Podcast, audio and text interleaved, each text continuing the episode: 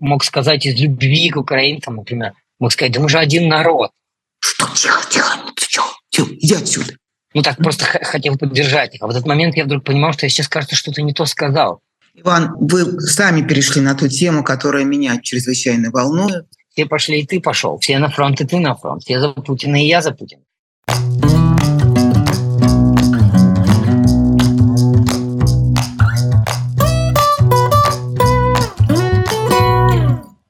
Добрый вечер, дорогие друзья, дорогие подписчики, дорогие зрители нашего канала. Это канал The Insider Life. Меня зовут Ксения Ларина. И, как обычно, каждую неделю мы встречаемся с людьми, которые нам интересны и чье мнение для нас важно. Сегодня у нас человек, э, который находится в раю. Это Иван Ворыпаев, э, режиссер, драматург, сценарист, актер, Вообще, я бы назвала Ивана таким театральным строителем. И вот дом, который построил Вырыпаев, э, вот сегодня, собственно, главный герой э, нашего сегодняшнего выпуска. Иван, привет. Хочу сразу сказать, что когда наша программа выйдет в эфир, этот дом наполнится людьми, потому что там сегодня вечерний спектакль. Но это не театр, это больше, чем театр. Я посмотрела, почитала, что такое Тилхаус, но я думаю, что Иван подробнее расскажет об этом в своем замечательном заведении. Что это такое?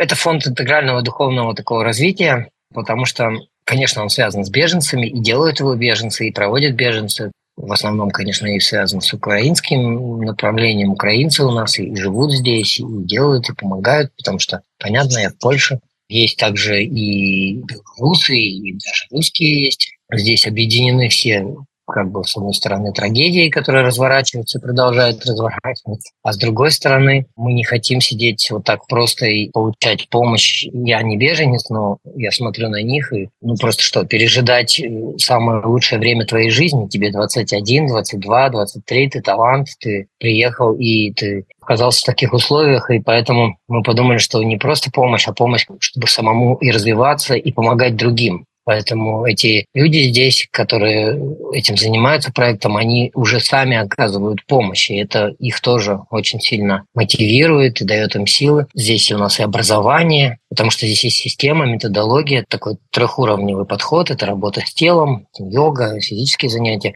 работа с образованием, открывать очень хорошую, интересную для детей будут учить стартапам, правильно писать, делать презентации очень классные. Даже диджей будет учить э, миксовать на симплах. У нас есть украинская отдельно студия, ребята вот из Херсона, из Мариуполя, там еще из разных таких очень сложных городов. Мы ведем у них театр. Есть спектакли, вечера, в общем, целая программа встречи с интересными людьми. Вот Миша тут Барышников приезжал к нам, и Павел Павликовский приходил, и Скалимовский, и разные артисты хорошие, выдающиеся, и они общаются с нашими ребятами, с молодыми артистами, что очень важно. Пытаемся жить. Вы сказали, построил дом. Я, к сожалению, его не построил еще, и наше существование все время под угрозой, потому что нам не хватает денег, это дорого. Пока мы не, нас город не финансирует, за свои деньги все делаем, за деньги тех, кто нам помогает. Просто я действительно ценю это дело. Для меня это не просто помощь людям, а переросло это уже и в научную и духовную работу. Научную тоже, потому что здесь рождается очень интересная методология интеграции. Мы занимаемся процессом интеграции. У нас тут люди из Африки, из Ирана.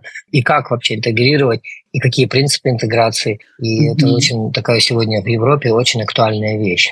Но это тоже помощь mm-hmm. людям, которые беженцам, кстати, в том числе и российским. Из Беларуси, белорусским, знаю, есть, да. да. Угу. В любом случае, иммиграция или беженцы, как мы называем людей, которые перемещенные лица, или релаканты, как угодно называть. Но это люди, которые потеряли какую-то опору важную в своей жизни. По сути, как бы начинаешь все с нуля, кем бы ты ни был. И, конечно, да, необходима какая-то поддержка и психологическая, и еще, как я поняла из вашего рассказа, из того, что я знаю про Тилхаус, это все-таки еще и помощь такая какой-то самореализации. Надо что-то делать.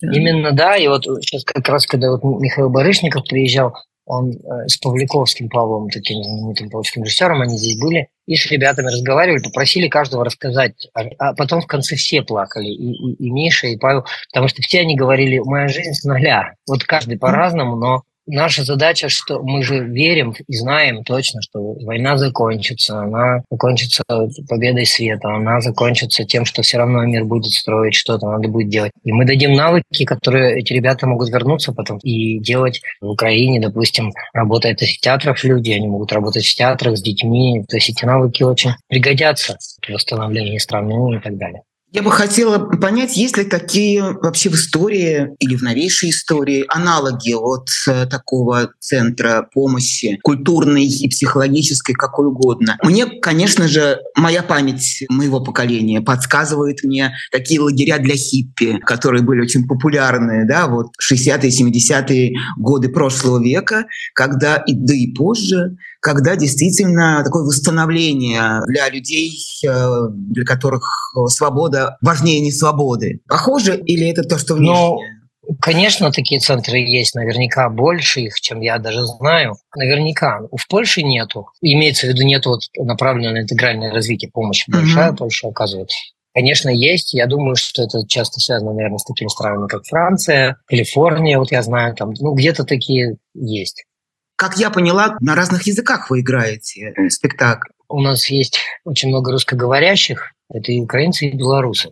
А вообще еще есть у нас украинский тоже такой же спектакль, играют украинские актеры, и поставил тоже украинский режиссер, член нашей команды Микола Мишин. Он э, и это играется только на украинском, и тогда приходят люди, которые на украинцы, да. Сейчас мы вот этот же спектакль делаем на польском, скоро премьера. У нас в планах и на румынском, мы там с Молдовой хотим делать, и на литовском. И следующее тоже, да, мы стараемся, чтобы разные были языковые группы, потому что приходят разные языковые группы. Но английский, естественно, наш такой коммуникационный язык у нас, поэтому и сайт на английском, потому что ну, все, нас тут упрекают, там, говорят, что вы на английском пишете уже в Польше, но у нас не только поляки, поэтому мы должны какой-то язык выбрать, а английский все-таки. Работают в основном волонтеры, как я понимаю, никаких там нет, зарплат. Нет, зарплаты есть. есть. Ну mm как, это люди, которым надо платить, это вот и есть моя боль, то, чем я занимаюсь с утра до вечера, держание этого помещения. У нас есть очень четкая сейчас модель существования, мы, мы очень много сделали. Я получил образование, я пойду в Оксфорд теперь потому что я э, прошел полностью все стартапы, как пишется презентация, ничего этого не знал. Нам очень сильно помогают не деньгами, а, например, там какие-нибудь очень хорошие инвесторы венчурные, скажем, из Беларуси, айтишники из Калифорнии, которые живут, mm-hmm. скажем, просто берут нам и учат нас э, описать вот эти презентации, что это важно. Тут у нас четкая система. Единственное, что нам не хватает это пока что вот немножко еще денег, потому что, ну, немножко, чтобы нам вот, у нас такой трудный период, нам надо встать на ноги. То есть вот есть всегда такой период между тем, как это все вот так вот уже запустилось и заработало, мы делаем все сами, у нас нет инвестиций заранее, нам просто это помог, поэтому mm-hmm. все так на грани. Но много мы этим занимаемся, но у нас нет выбора. Это не так, что хотели и сделали. А что делать еще? Тут еще очень важный момент, э, поскольку на фоне всех этих страшных событий э, без конца мы натыкаемся в разных уголках э, Европы и мира на вот этот вот конфликт между народами, что называется, что русские и украинцы и хорошие русские, и антивоенные русские. Все равно для Украины и для украинского общества все равно представители страны-агрессора. И сколько мы таких видели уже сюжетов, э, когда украинцы не хотели, не желали и имеют на это полное право выступать в одном пространстве, в культурном пространстве с представителями России, даже если это иммигранты. У вас эта проблема, как я поняла, практически решена. Я думаю, что этот опыт надо как-то им поделиться. Как вам удалось это пройти по этой линии водораздела? Ну, во-первых, у нас нет такой цели примирения русских с украинцами. Я на себя такую миссию не беру и не собираюсь брать. Я очень плотно общаюсь с украинской культурой там, и с украинцами очень много, и дружу, и знаю их боль, и дети у нас тут военные и так далее. Прекрасно понимаю, что испытывают эти люди. Очень трудно не перейти скидывать это все на всех. Это автоматически происходит, когда официально под флагом Российской Федерации с языком русским, с песнями русскими творится зло, убийство. Но ты видишь, кто это делает. Ты спрашиваешь твой ум, ум неподготовленного или простого человека. Здесь работает другой механизм. Ты еще вначале просто живое существо. И позвольте за такой небольшой пафос, но это правда, ты еще и такое общее космическое сознание, которое во всех одинаково. Когда мы спим, мы все равны внутри, в глубоком нашем сне, в глубине нашего сна. Мы все равно живые организмы, и мы все равно, если мы хотим спасти эту планету, спасти себя, мы должны коммуницировать. Единственное, что мы все делаем, это коммуницируем. И весь мир — это коммуникация. И я думаю, что сегодня война и все эти ужасы, одна из их причин — это в том числе отсутствие или плохая коммуникация. Да? Те самые русские, которые 70% не выезжали в Европу и понятия не имеют, что, как вообще устроена европейская жизнь. Владимир Путин понятия не имеет, и его окружение, как живут люди в Европе, потому что понятие о том жизни – это не что-то приехал на семинар, фестиваль, выступление Организации Объединенных Наций в Свите. Понять, как живут люди, это значит ходить в кафе, заниматься социальной жизнью этих людей. Вот я здесь живу в Польше, вот хожу в эти инстанции, бюро, бюрократия. Вот это значит, я узнаю, как живет Польша, да, мне надо заплатить налоги и так далее. И вот здесь мы друг друга узнаем. И поэтому нужно вначале это воззрение, что да, я принимаю себя, я человек, я homo sapiens. Я родился вот в такой-то культуре. Я не выбирал свое рождение. Так случилось, что моя страна, у меня такой президент. Я его не выбирал. Потом жить все равно нужно, и мир все равно движется. Дальше дело. Вот когда я решил, что я человек, что-то надо делать. Ну и когда мы делаем что-то, мы здесь играем спектакли, занимаемся йогой, помогаем детям и так далее, с большим вниманием к тому, с кем ты общаешься, с большим вниманием. Если у нас дети из Мариуполя и Херсона, то мы должны понимать, что это за дети, где их родители сейчас, где папа этой девочки, чем он занимается. Он сейчас на фронте. Где дом этой девочки? Он разбомблен. Что там сейчас происходит? Там ходят русские с автоматами по городу. Это вот такой человек. И ты должен максимально быть внимателен, учитывая все это. Но если в тебе есть желание, правда, помогать или какой-то такой свет, то человек, может, не сразу он откликается. Ты должен выслать этот сигнал. К сожалению, вы сейчас касаетесь больной темы для нас, россиян, да, как так называемых, ну, этнических русских в том, что мы видим, когда в Москве или где-то наши коллеги продолжают жить своей... Просто, я не говорю, поддерживают войну, но живут своей вот такой счастливой жизнью. Конечно, отсюда это тоже видно. Даже не надо ездить, сейчас же интернет, сейчас же YouTube, все есть.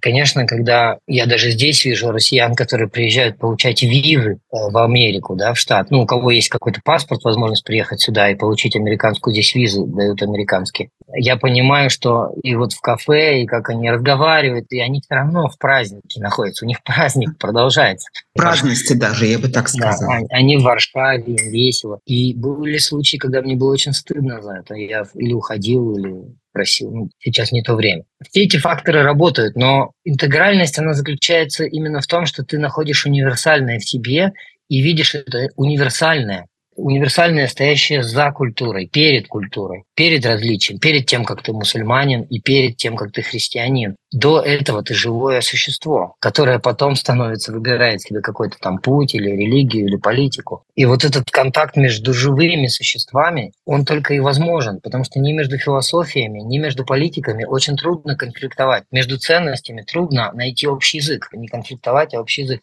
Потому что ценности действительно разные. Но если ты живой, и у тебя есть контакт с подлинной твоей жизнью, то ты и к другому живому человеку начнешь относиться по-другому. И ты не будешь его бомбить. Ты его бомбишь, потому что у тебя у самого нет жизни внутри. У тебя нет подлинной жизни, у тебя много э, роскоши, но у тебя, у тебя есть возможность и доступ к роскошной жизни, яхты, там, что угодно, хорошее питание, там, Геленджик, не знаю, что там, где там у них дома там всякие, но у тебя нету подлинного контакта, отсюда нет эмпатии. Тебе все равно, что они там погибают. Ты просто их не чувствуешь. Я уверен, что и дома ты так же. Я уверен, что с близкими, окружающими людьми, со своими любовницами, женами, там, кто они там есть, тоже так же. И поэтому в этом причина отсутствие жизни.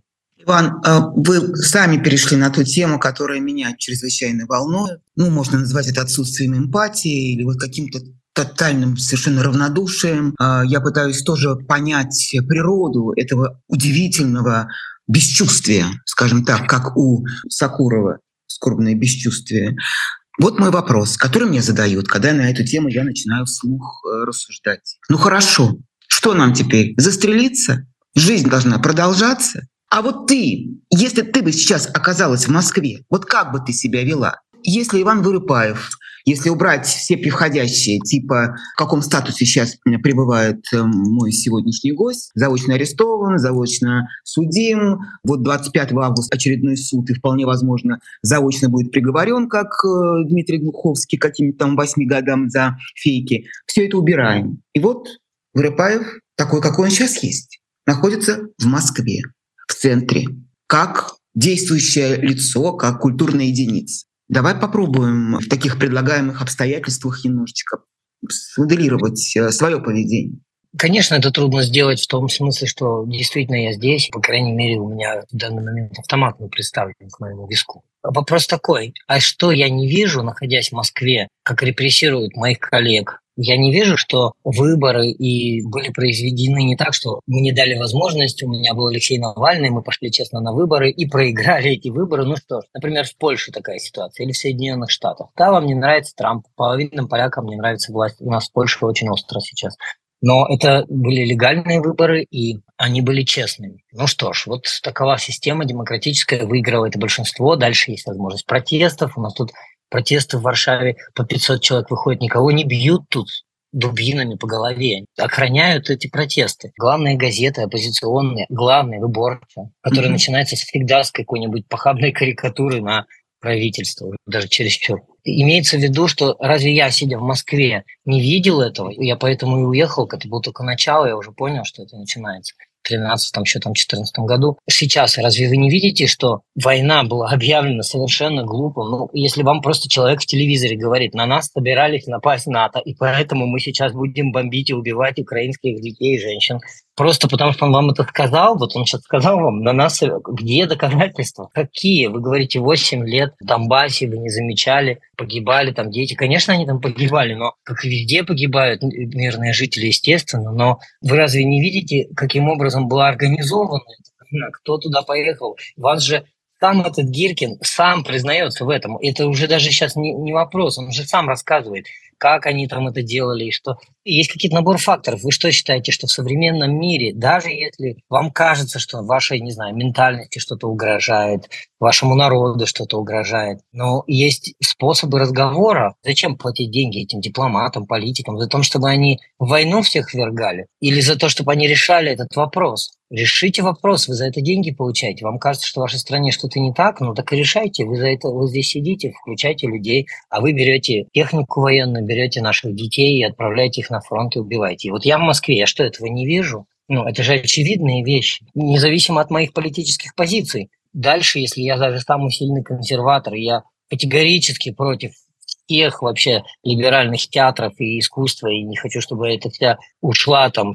как я ее считаю, такой ниша шушера, как она либеральная. Ну хорошо, так ты можешь пойти в эти театры, давай ставь свои спектакли, борись, делай, что хочешь. Но не убивать же для этого театры разбомбить в Мариуполе. Ну не, не убивать же детей и женщин ради этого. Но извините, я очень банальные вещи сейчас говорю. Это не заметить нельзя. А раз ты это замечаешь, то дальше у меня нет совета, какое у тебя линия поведения. Ни в коем случае, я же здесь, что я буду.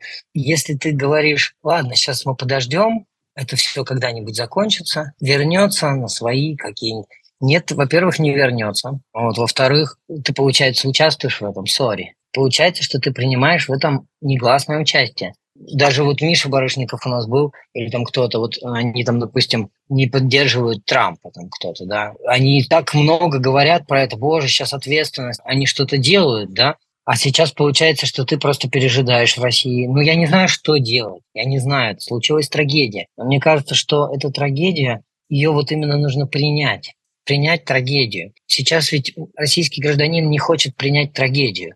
Трагедия случилась не с ним, думает он. Трагедия случилась вот там, за границей. Ой, какой-то на нас тут прилетел шахет, какой-то на нас тут прилетел этот беспилотник Дрон. в Москву. Mm-hmm. Дрон. Боже, что это такое? Как это так? Это невозможно. Ну как невозможно? Возможно, этого будет больше. Потому что это, это природа, это физика, энергия. Вы в одну сторону кидаете, и с другой, с той стороны будет прилетать. Это абсолютно закон физики. Судить не хочу других людей, делайте как хотите, каждый пускай поступает как хочет. Действительно, мне кто я такой, мне легче здесь, вроде бы легче. Нам здесь очень нелегко. Нам здесь нелегко. Особенно в что вот я сижу, у меня такой сад, это нелегко, это огромный стресс и очень много работы.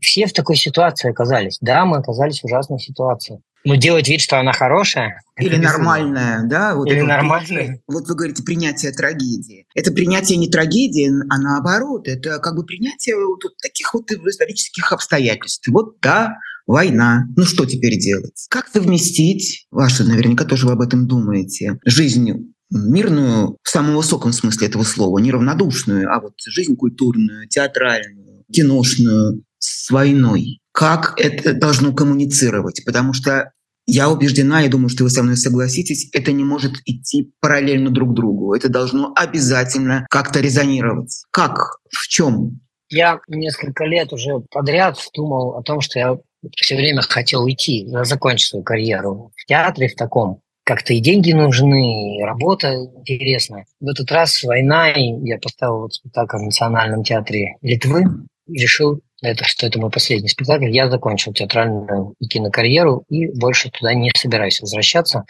я буду заниматься только вот этим тилхаусом, проектом развития. Если даже у нас сейчас мы потеряем это помещение, не удержим, например, у нас денег не хватит, то все равно у нас уже есть очень четкий выстроенный проект. У меня есть ребята, которых я не могу бросить, у нас уже команда сложилась. Мне это интересно, в смысле, что это про развитие. И, конечно, мы тут будем делать спектакли, но это уже другого рода искусство, мы не зовем уже театральных критиков, или мы не находимся на территории вот искусства, в смысле как такового. Это такое искусство другого рода, вряд ли его возьмут на фестиваль или еще куда-то. Ну, мы даже и не стремимся.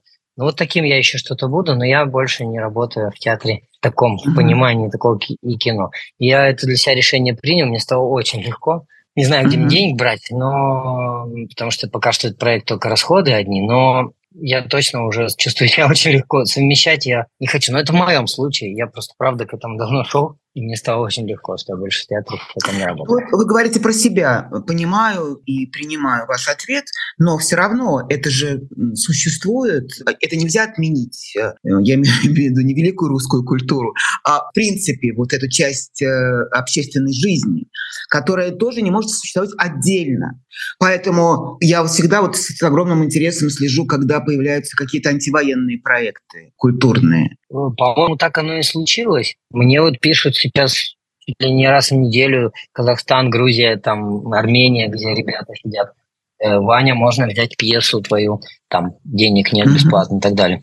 Ну, я вижу, что там происходит, они что-то делают. У меня есть несколько друзей, таких стали очень известными украинскими режиссерами и ездят по Европе и с помощью спектаклей рассказывают о тех ужасах лица и боли или о том, что нужно знать, например, западным европейцам и так далее. То есть, ну, есть сейчас новый рынок даже, кажется, формировался, гастрольный, выездной и так далее. То есть люди приспосабливаются, и бизнес приспосабливается, и Сейчас самое сложное, что война продолжается. Вот это самое сложное. Потому что если бы мы говорили, вот это послевоенная ситуация, да, то мы, надеюсь, с вами обязательно об этом поговорим, когда война закончится. Позовите меня, если я с если будем живы.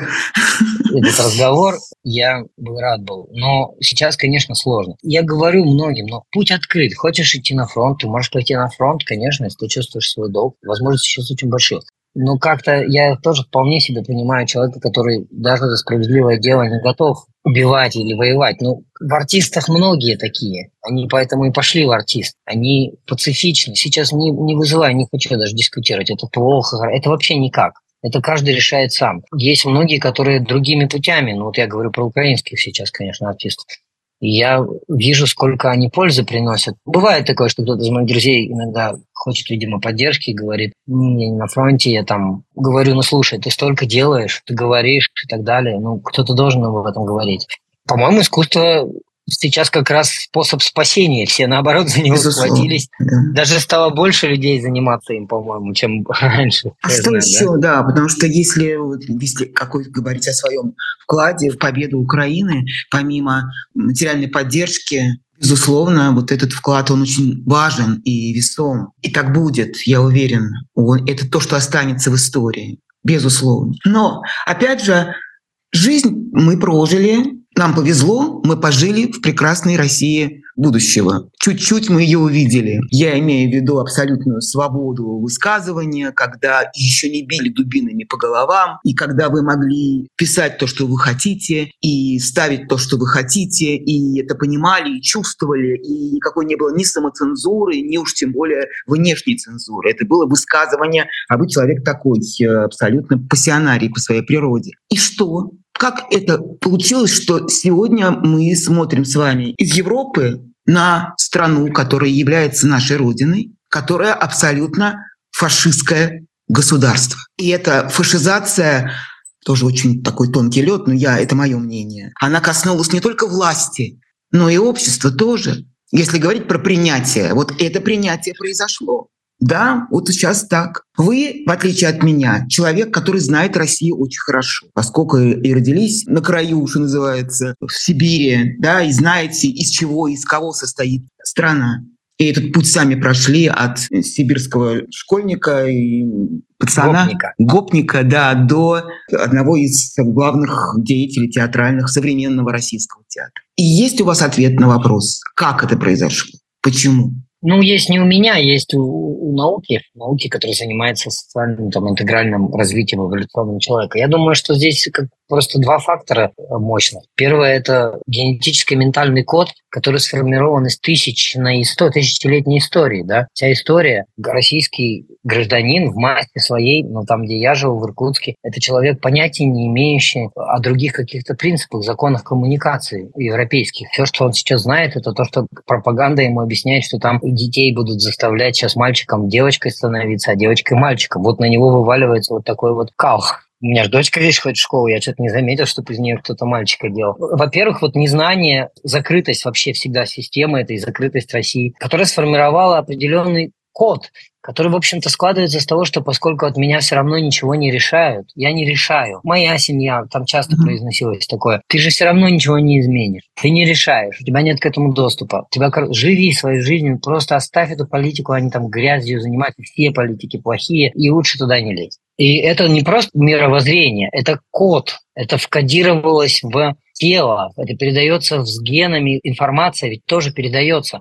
это мозг запоминает. И вторая вещь, очень важная, это то, что у нас отсутствует понимание человека в живой природе. Это очень странно, Ксения. На Байкале, где эта жизнь кипит ключом, я вырос на Байкале, 90-е, 2000-е годы – это уничтожение этого прекрасного озера. База на базе деревянная, со взятки за коррупцию и слив туда. И сейчас это продолжается. Вопрос, почему же люди, живущие в такой природе, не могут почувствовать контакта с этой же природой, в которой они живут? И ответ такой, что они все очень напряжены и заняты. Чем они заняты?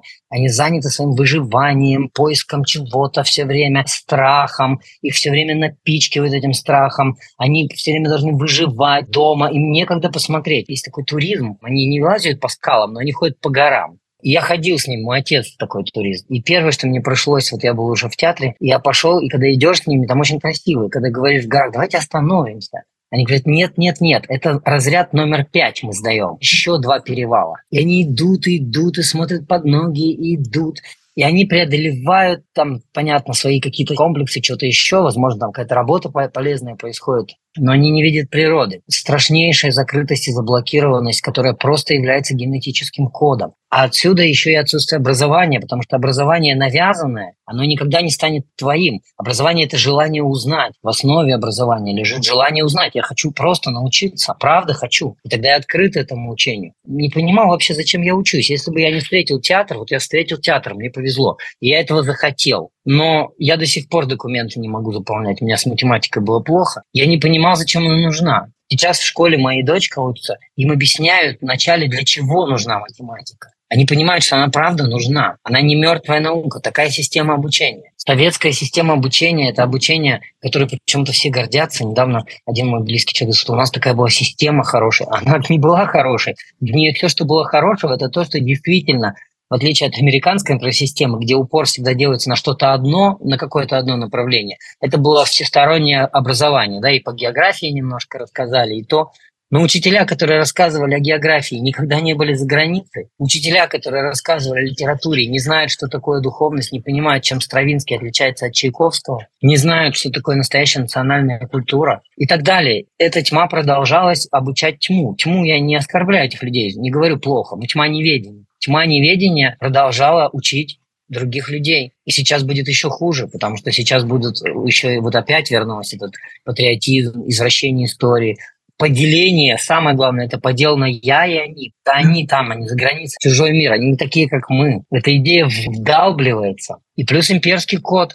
А что такое имперский код? Это конфетка, есть пряник, есть конфетка. То есть это человек, который так напряжен, ему нужно что-то, ему нужны идеалы. И вдруг появляются идеалы. Идеал, например, если я ему скажу, знаешь, какой идеал? Раскрытие, развитие, что-то. Он скажет, я не понимаю, этого не понимаю. Я понимаю идеал. Россия, мы самые лучшие, мы империя. Вот это простой и банальный идеал, который использует Дональд Трамп, который использует партии разных стран и в Европе в том числе, в странах постсоветского, ну вот Венгрия или еще где-то, где используется этот же механизм, который влияет на простых, так называемых простых людей, необразованных, не гибкой психической системой и с желанием стабильности. Мне кажется, вот это все вместе. Поэтому, когда мы говорим, наш друг Миша Зыгорь говорит, империя должна умереть, я думаю, что не стоит, он не злой человек, не в смысле, что они все должны грязной смертью помереть, но имеется в виду, что этот код должен раскодироваться, потому что он дальше будет опять создавать вот этих же людей. И это делается ради людей, ради людей. Конечно, если мы правда желаем России и россиянам добра, мы желаем, надо им раскодировать этот код. Нам всем, мне в себе, я уже вроде бы раскодировал, но я все равно, он где-то там есть. За эту войну я много чего раскодировал, потому что я не замечал, как я, например, мог сказать из любви к украинцам, например, мог сказать, да мы же один народ. Ну так просто хотел поддержать их. А в этот момент я вдруг понимал, что я сейчас, кажется, что-то не то сказал. Что я не то сказал? Я же хотел сказать наоборот, что мы братья. А потом я понимал, что а этот человек смотрит на меня и думает, что вот эта фраза «мы один народ», она и есть источник войны. Мы разные народы. И тогда, когда мы разные народы, но мы одни люди, если бы я сказал, что мы один вид животного мира, то да, с этим трудно поспорить. Это имперское, да, знаете, когда оно и во мне, когда я думаю, ну, господи, конечно, я категорически вообще не приемлю эту систему Путина и так далее, но я думаю, ну, как-то так сейчас сложная такая ситуация, что все-таки вот украинцы, они такие же, как мы, как это труд. Потом думаю, нет, нет, они не такие, в смысле, они такие же, как я, как человек, конечно, мы все одинаковые. У нас разные культурные коды, и их надо уважать. И в том числе и уважать и российский этот культурный код. Здесь нет никакого противоречия. Его надо менять. Чтобы его поменять, когда мы атакуем, то человек находится в стойке. Ты его не сильно поменяешь. Меняется, когда расслаблен. То есть это образование, это какая-то практика. Ну, сейчас я это говорю и сам понимаю. К сожалению, неприменимо. А значит, увы, на поле боя тоже происходит решение. Да, вы правы э... по поводу кода, безусловно который надо раскодировать. Потому что я сейчас слушаю вас и вспоминаю, что даже вот пресловутая русская культура или русская литература и русская драматургия, она вся прочитана через марксистско-ленинскую философию. Только так вся изуродована идеологией. Казалось бы, никто ничего не переписывал, и из Гоголя никаких никто слов не выкидывал и не заменял. Но трактовки, которые нас вбили со школьных лет, они именно такие. И они такими и остались совсем про другое. Вот, вот убрать все это из своей башки и прочитать заново. Допустим, какое-нибудь классическое произведение из школьной программы, не знаю, вплоть до пресловутого Муму Тургенева. И это будет совсем про другое. Собственно, ну, чем но... занимается театр в том числе. Кстати, вот это вот процесс раскодирования, который вот действительно доступен именно театру. Надо сказать, что, конечно, российская литература, имперская литература, и везде у Толстого, и у Достоевского, тем более, и у Гоголя с Малороссией, и с э, его идеями. Понятно, что во время войны даже это несчастное стихотворение Бродского гоняли, да, да, хотя он просил его не публиковать. Это абсолютно объяснимо. Ты живешь в имперской культуре, в имперском коде, он присутствует везде, он присутствует в тебе. Кстати, миф о вот этой блокаде русской культуры, действительно, я понимаю, существует, конечно, переборы, наверное, где-то там русскую культуру, там, ну, русского автора Достоевского где-то что-то отменяют и так далее. Вот, например, в Польше. Но это совершенно не так, как подается им пропагандой или еще чем-то. Вот у нас тут куча интеллигенции все время приходит польской, все говорят о русской культуре, задают те же самые вопросы. В Польше очень любят Достоевского, а он не любил поляков, это известно. Да. Он, он очень жесткий, и нет сомнений, что Федор Михайлович сейчас бы, наверное, был, мог бы быть и за Z. Я mm-hmm. не любитель Достоевского, вот такой крайне сильно не любитель, но я даю отчет, что это гениальный писатель. В современном мире, в мире без войны, я мог бы своим студентам, читая Достоевского, говорить, смотрите, какие он ошибки вот здесь допускал, вот здесь, вот ни в коем, вот это вот он нам, вот это его идея о том, что нужно обязательно умереть, страдать, там, быть в гное и там так далее ради Господа, который только у твоего народа, она сумасшедшая, безусловно. Но посмотрите, как написано и так далее. Это здоровая работа. Но сейчас нет времени для нее. Когда? Сейчас летят ракеты. Ну, никуда не денется. Сейчас самое хорошее время для российского писателя в том смысле, что стать по-настоящему мировым, выбраться из своего маленького мирка российского, mm-hmm. своих маленьких проблем и попробовать стать мировым писателем. Пелевин мог бы стать мировым, если бы он захотел, конечно. Ну, в смысле, что его печатают книжки на Западе, но он не мировой писатель, потому что очень узкий круг проблем. Нам понятно, там, КГБшники, опричнина, интересно подтексты, которые мы считываем, и поэтому его любим. А человек там простой из Америки, который там не очень хорошо это знает, он это не поймет. И вот есть шанс, а теперь попробуй заговорить с ним просто о его проблемах, а вообще проблемах. Ну здорово, это планка, и тогда ты как Фолкнер. Про Польшу хотела, конечно, тоже спросить, потому что у каждого, безусловно, свой путь освобождения. А мы сейчас, что естественно, к сожалению, и к ужасу нашим, сравниваем себя с нацистской Германией, потому что мы сейчас немцы. Я думаю, что это тоже такое аксиома. И поэтому на этот опыт ссылаемся и спрашиваем друг друга, как выходила из этого нация, как она, этот процесс отречения от э, преступлений и понимания принятие этих преступлений. Это тоже, я не устаю повторять, что это не 8 мая, в день капитуляции, произошло 45 года. Для этого понадобились десятилетия. Польша. Тут свой опыт освобождения, выхода из коммунистического прошлого. Сохранились ли, на ваш взгляд, в обществе и вообще в стране вот эти вот рудименты и атовизмы коммунизма? И как с ними ну, общество справляется? Коммунизму, наверное, нет, потому что все-таки у этих стран, оккупированных Россией, у них было одно преимущество. Их оккупировал другой народ. Знаете, когда мы у вас солдаты другого народа стоят на улицах, то вы даже со своим политическим противником вы можете объединиться, потому что вы два поляка, а он русский, да? Вы два литовца, а он русский. Вы два латыша, а он... Ну, есть такой элемент оккупации. А когда это в твоей стране происходит, нас же не поляки оккупировали, нас Путин оккупировал, это те же самые мы или белорусы, да, вот тут гораздо труднее, потому что мы против кого нам объединиться? Мы те русские, те белорусы и так далее. Этот фактор, конечно, в Польше очень мощный. Но буквально недавно, был несколько дней назад, вот, э, как я уже говорил, Михаил Барышников, был встреча вначале с детьми, там, с студентами, а потом на следующий день пришла интеллигенция. Был Адам Михник, например. Он говорит, свобода к нам в Польшу пришла с Востока. Она пришла из России, сказал Адам Михник. В этот момент была пауза, я думал, закрывается мой Стилхаус, все закрывается. Конечно, он объяснил, что вся диссидентская литература, Солженицын, то, что было в Польше, невозможно было тогда достать пришла, конечно, ну, через русские вот эти секретные издания. Адам Михник, Анжи Вайда, Лех Валенца – три главных фигуры, которые сделали солидарность. Вот три таких кита, на которых это стоит. Адам Михник сидел в тюрьме, и он огромный авторитет, и вот он говорит. Он имеет в виду, что есть вещи, которые нужно отделить одно от другого. Борис Пастернак со своим произведением «Доктор Живаго» не русская литература, это мировая литература. Это и больше всех экранизаций в мире, как вы знаете. Анна Каренина 42 экранизации. Ни одного американского писателя даже половины экранизации нет. Никто не экранизировался 42 раза. Даже 10 раз не экранизировался. То есть это международное достояние, как ЮНЕСКО, которое охраняет это.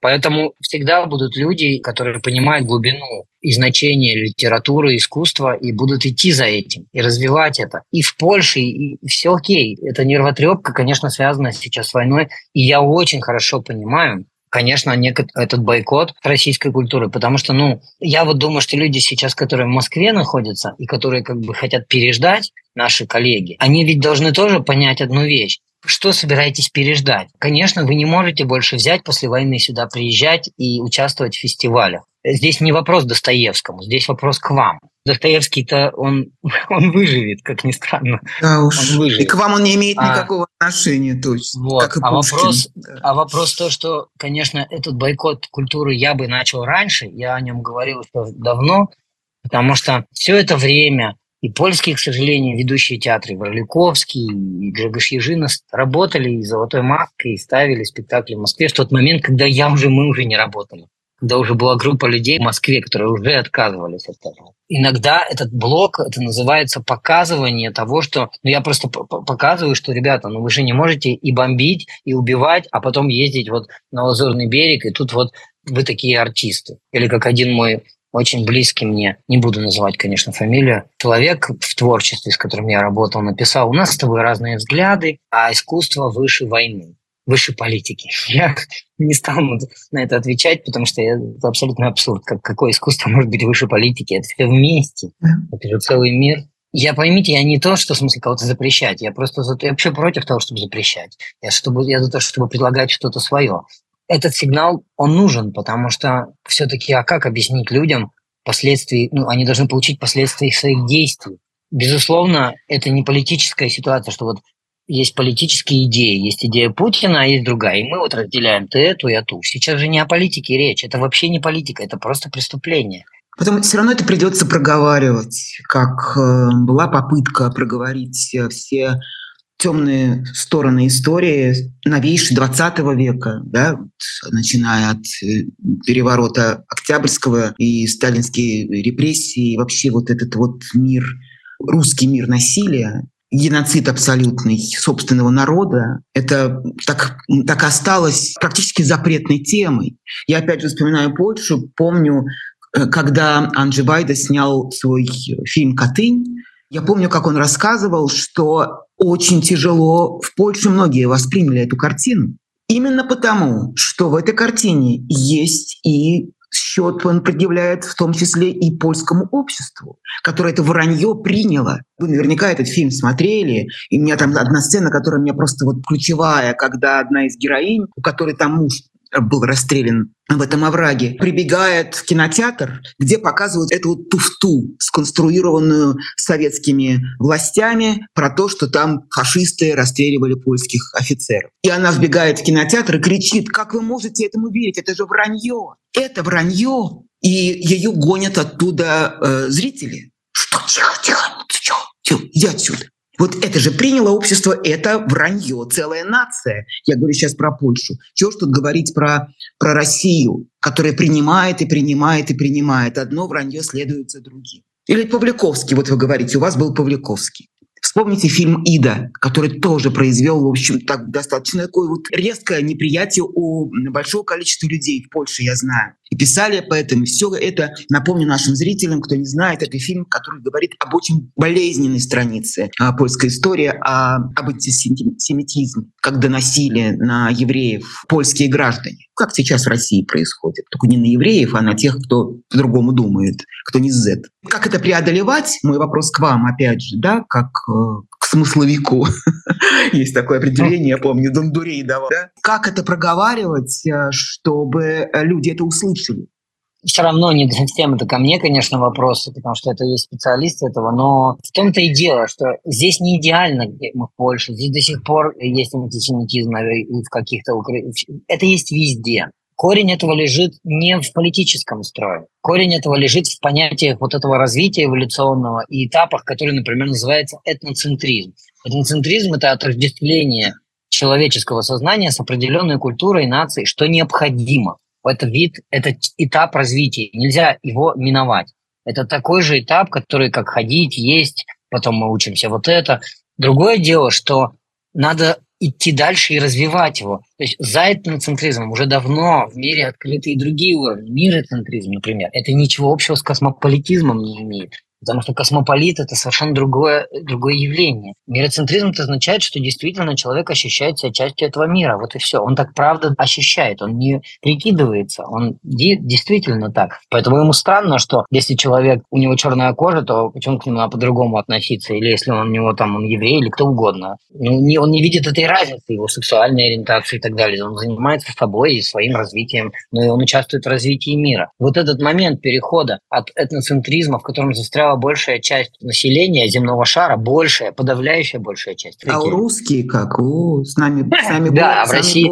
В России это усиливается специально еще. Шансов на развитие россиян мало, потому в этноцентризме очень легко управлять. Если у тебя есть футбольная команда, и они все фанаты этой футбольной команды, их легко туда направлять. Им там крикнул слово, они подхватывают. Им сказал «бей», они бегут бить они стали такой общностью. Мне мама в детстве все время говорила очень банальную вещь, почему-то ее запомнил. Она всегда говорила, а что все пойдут прыгать с девятого этажа, и ты пойдешь? Она все время меня вот учила этой независимости. И я думаю, Действительно, я сейчас это глупо, я дочке повторяю, она что говорит, серьезно, ну, так, ей не нужно просто этого говорить уже, но действительно, все идут прыгать с девятого этажа, и ты идешь прыгать вместе с ними, и ты не думаешь, почему, нужен ли тебе этот прыжок. Все пошли, и ты пошел. Все на фронт, и ты на фронт. Все за Путина, и я за Путина. Ты масса. Поэтому вот эта вера в самого себя, вера в свою красоту, вера в свою божественную природу, она очень важна. А сейчас вера же в церкви не в божественную природу им дается, а вера в то, что ты уникальная, исключительно этническая божественная природа. Не все божественные, только русские божественные а особенно принадлежащие к православной церкви Московского патриархата, потому что как только ты перестал им быть, ты уже менее божественный. Сейчас надо обороняться или нападать и так далее. И поэтому вот это самый магический момент. Пойдем уже к финалу нашего сегодняшнего разговора с Иваном. Я хочу вернуться к теме России и Москвы. Встречаетесь ли вы с кем-нибудь из России, с, и с родными или с товарищами, или с друзьями? Или это совсем все отрезано? Очень редко я общаюсь, несколько человек у меня в России есть, которыми я с радостью поддерживаю. Не, это не, никакой не, банко, не бойкот с моей стороны, ничего подобного у меня даже близко нет. Ну, как-то так жизнь складывается, что действительно мы разлучены по-настоящему. Некоторых я, честно, откровенно побаиваюсь. Для меня было больно узнать, что некоторые из моих близких людей поддерживают вот это все безумие и заражены им. Просто боюсь уже лишний раз у кого-то что-то спросить, и чтобы не думать про... Не буду говорить тоже фамилию. Вчера вот у меня тут был один польский пантомиминист. У нас есть один общий знакомый, знаменитый российский. Мы сделали с фотографией. Он говорит, давай я ему отправлю. А я говорю, а я не знаю, он, он говорит, я тоже не знаю, мы не спрашиваем, за войну, не за войну, давай просто отправим. Ну, давай отправим. Мы не знаем, что он делает и, и так далее. Вот, как он мыслит. К сожалению, у меня, ну, вот почти нет связи, ну, в семье вообще катастрофа. Да, я помню, вы про это говорили, что там совсем, совсем друг, другой настрой, милитаристский, патриотический. Это ужасно. Что касается тех, кто присягнул, я не хочу тоже обсуждать никакие фамилии, Потому что, во-первых, уже от этих фамилий, чем больше ты их произносишь, тем противнее становится. Но, тем не менее, как вы это объясняете? Если среди этих людей идейные, или это циники, или это люди за бабло. Как вы это объясняете? Но для меня важный момент, может быть, действительно кто-то верит по-настоящему и всерьез. Ну, Одну фамилию все-таки назову, не могу не назвать, поскольку этот человек имеет очень такое непосредственное отношение к вашей творческой жизни. Это Эдуард Бояков, конечно. С которым это не сейчас произошло, а вот это вот, когда он там присягнул, по сути, фаш... русскому фашизму. Это произошло не сейчас, это произошло достаточно давно, мне кажется, даже до 2014 года уже были такие поползновения, когда он, прикрываясь, что называется, православной верой, стал высказывать совершенно какие-то ну, жуткие пещерные вещи мракобес человеконенавистнический. Это вера, действительно, или это цинизм. Это флюгер, который, как говорят, куда вот как ветер подует, туда и повернет, когда было модно быть либералом, когда можно было на этом заработать. А сейчас по-другому.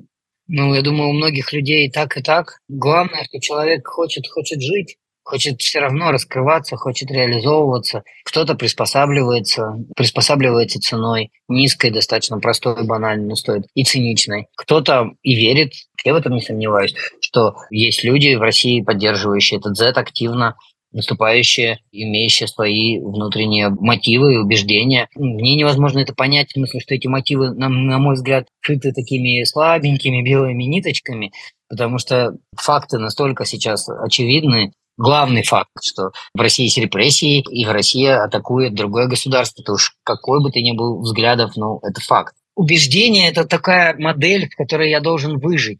Это такая модель, которая мне объясняет мой мир, мои поступки. Я думаю, вот один из моих товарищей, про которых я говорил, так вот сидел, сидел, смотрел на все это. Ведь это может навсегда еще долго продлиться, да, а мне надо что-то делать. И начинает сам себя переубеждать. Не просто цинично, есть кто цинично, а есть так, я себя переделываю. Ведь я могу зайти в YouTube, посмотреть как убили какого-нибудь мальчика на, в Донецке. Я могу посмотреть в Телеграме и прочитать, как там изнасиловали какую-то девушку, там тоже какие-нибудь украинские, ну что-то. Я найду себе. Ведь если я буду искать, я найду. Потому что война – это страшная вещь. На ней происходит много страшного. И начну себя постепенно переделывать. И уйду таким образом от главной сути. А главная суть в том, что начало этой войны лежит в неприятии. Определенная группа людей в России удерживает население путем внушения этому населению определенных этноцентрических идей национальных. И чтобы удержаться, пытается применять разные способы, в том числе расширять свои там границы и войну. Это научный факт. Если ты этого не видишь, значит, ты просто этого не видишь. Вот и все. А если ты видишь коварство Запада, а находишься в Сибири, но оно еще не дошло до тебя, это коварство Запада. Ты там в тайге ягоду собираешь, а тебя Байден, да, вот не дает покоя, там ЦРУ тебе не дает покоя, которая вот ягодой твоей сейчас интересуется. Придет и заберет всю ягоду и заставит тебя быть геем. Если ты такой, правда, так думаешь, и ты еще деятель искусства, и ты несешь народу смысл, я не знаю, тогда что у тебя за искусство такое? О чем ты говоришь тогда? Ну, в смысле, что, о чем тогда будет этот рассказ? Спасибо за этот Спасибо вам. очень, мне кажется, важный разговор. И мне кажется, вот декорация э, сегодняшнего нашего я, я хочу сказать, что спектакля я не, прекрасная. Я, мне льстят ваши вопросы, когда вы спрашиваете, что вот я как будто бы... Я на самом деле сам не знаток ответов. Но единственное, что я понимаю, что нам нужно друг другу правда помогать. Нам всем очень тяжело, и русским, и украинцам, и белорусам, но правда тяжело. Зачем нам эту тяжесть умножать? Нам надо все-таки стараться ее преодолевать и помогать друг другу. Вот в этом я точно убежден. Спасибо, Иван. Удачи и в спектаклях, и во всех ваших начинаниях. Все спасибо правильно. всем тоже. И вам большое спасибо. Всем всего хорошего. Счастливо. Счастливо.